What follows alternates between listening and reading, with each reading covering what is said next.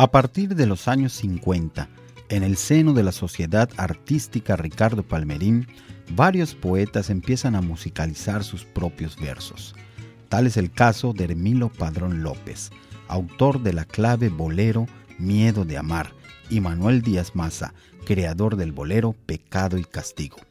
al tiempo que otros jóvenes compositores pertenecientes a la misma asociación escriben sus propias letras, como Pastor Cervera, con el bolero Así te quiero, Juan Acereto con la clave Tus ojitos negros, Enrique Coqui Navarro con Despierta Paloma, Armando Manzanero con Voy a apagar la luz y Luisa Espinosa Alcalá con Guitarrita Yucateca.